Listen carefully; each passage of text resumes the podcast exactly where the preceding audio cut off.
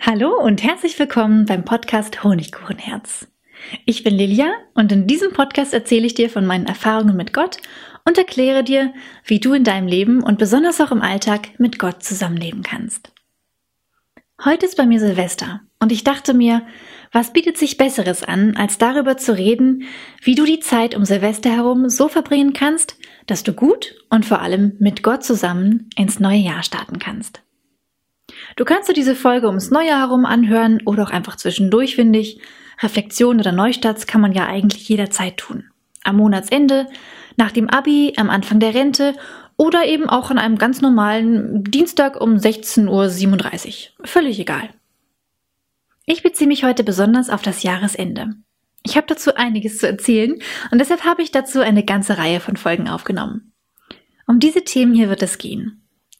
Als erstes finde ich, ist es wichtig, über das vergangene Jahr zu reflektieren und nicht nur einfach ins nächste zu fallen, sondern bewusst ins nächste Jahr zu schreiten, sag ich jetzt mal. Ich zeige dir, wie ich das mache. Dann geht es darum, was du machen kannst, wenn du so überhaupt keinen Plan hast, wenn du gar keine Ziele stecken kannst, weil du gar nicht weißt, was zum Honigkuchenpferd du beruflich machen sollst oder in einem anderen Feld. Ich gebe dir auch einen heißen Tipp, wie du deine Ziele erreichen kannst. Kleiner Disclaimer dazu. Ich kann dir natürlich nicht versprechen, dass du deine Ziele zu 100% erreichst. Manchmal hat Gott etwas anderes, etwas Besseres oder etwas Interessanteres im Sinn. Es gibt auch andere Gründe, weshalb etwas nicht klappt. Was ich dir aber versprechen kann, ist, dass du Gott näher kommen wirst, wenn du dir die Zeit nimmst, die Punkte, über die ich sprechen werde, umzusetzen. Wenn du dir eine liebevolle Beziehung zu Gott wünschst, wird Gott auf dich reagieren. Denn das ist das, was er sich am meisten wünscht, was ihn am glücklichsten macht. Und du wirst sehen, es ist unglaublich, auf welche Art und Weise sich das in deinem Leben bemerkbar machen wird. Ein Ende und ein neuer Anfang können ziemlich bedeutsam sein. Und deshalb fang doch gleich an, deinen Rückblick mit Gott zusammen zu machen. Das ist eh immer das Beste. Nimm dir gern bewusst etwas Zeit dafür. Eine Kerze anzuzünden finde ich auch immer schön. Das beruhigt so meine Gedanken. Oder vielleicht gehst du auch raus in die Natur. Mach es so, wie es für dich am besten passt. Sage Gott Bescheid, was du gleich tun möchtest.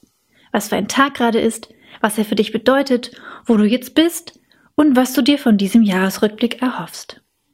Und dann fange an zu überlegen, was im vergangenen Jahr passiert ist.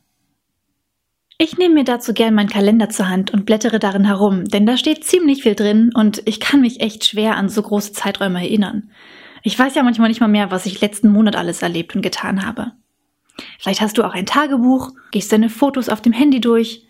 Vorsicht, wenn du das auf Instagram oder so machst, da kann man leicht abgelenkt werden. Wenn du das hinbekommst und dir die Zeit mit Gott nicht nehmen lässt, dann mach das.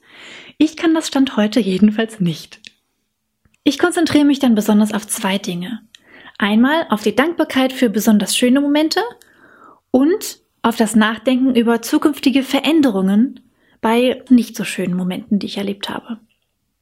In dieser Episode geht es erst einmal um die Dankbarkeit. Dankbarkeit wird ja momentan echt voll gehypt, aber dieser Tipp ist eigentlich schon uralt. Der ist nämlich auch sehr gut. Der steht schon in der Bibel. Nur eben ohne wissenschaftliche oder psychoanalytische Erklärung, was Dankbarkeit alles Positives bewirkt. Und es geht in erster Linie auch gar nicht um deinen Hormonspiegel oder darum, dass du dann gut denken kannst. Es geht eigentlich um deine Beziehung mit Gott. Alles andere ist ein super schöner Nebeneffekt.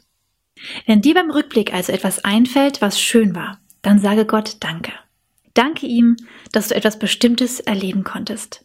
Danke ihm, dass du etwas geschafft hast. Danke ihm, dass du vor etwas beschützt wurdest. Ob du die Hintergründe genau kennst oder nicht, Gott hat überall mitgewirkt. Und wenn du das anerkennst, macht es ihn sehr glücklich. Und die Kommunikation mit ihm darüber stärkt deine Beziehung zu ihm. Das ist eins der Geheimnisse der Dankbarkeit. Es stärkt deine geistige Liebe zu Gott und gibt dir Kraft. Wenn du das alles so durchliest, kannst du auch stolz auf dich selber sein, wenn du etwas erreicht hast. Das Leben bringt viele Schwierigkeiten mit sich und manchmal sind große und auch kleine Schritte nicht leicht. Aber du hast es geschafft. Sei stolz auf dich und erzähle auch Gott davon. Freut euch zusammen. Er ist nämlich auch stolz auf dich. Vielleicht fällt dir auch ein, dass du dich noch bei jemand anderem bedanken möchtest dann mach das doch. Persönlich, mit einem Anruf, vielleicht per Postkarte oder digital. Und auch da, Erzähle Gott, dass du dich gerade bei jemandem bedankst. Das waren meine ersten Tipps für dich, wie du deinen Rückblick gut gestalten kannst. Also nimm dir Zeit, geh an einen passenden Ort, mach deinen Rückblick zusammen mit Gott und beginne mit Dankbarkeit. Wenn du magst, kannst du mir auch davon erzählen, wie es so war. Schreib eine E-Mail an kontakt.honigkuchenherz.de oder schreibe einfach einen Kommentar. Dann bis zur nächsten Episode, wo es darum geht, was du mit Gott aus den nicht so schönen Erlebnissen machst, die dir wahrscheinlich beim Reflektieren begegnet sind. Ich wünsche dir eine wunderschöne Zeit der Dankbarkeit. Alles Liebe und bis dann.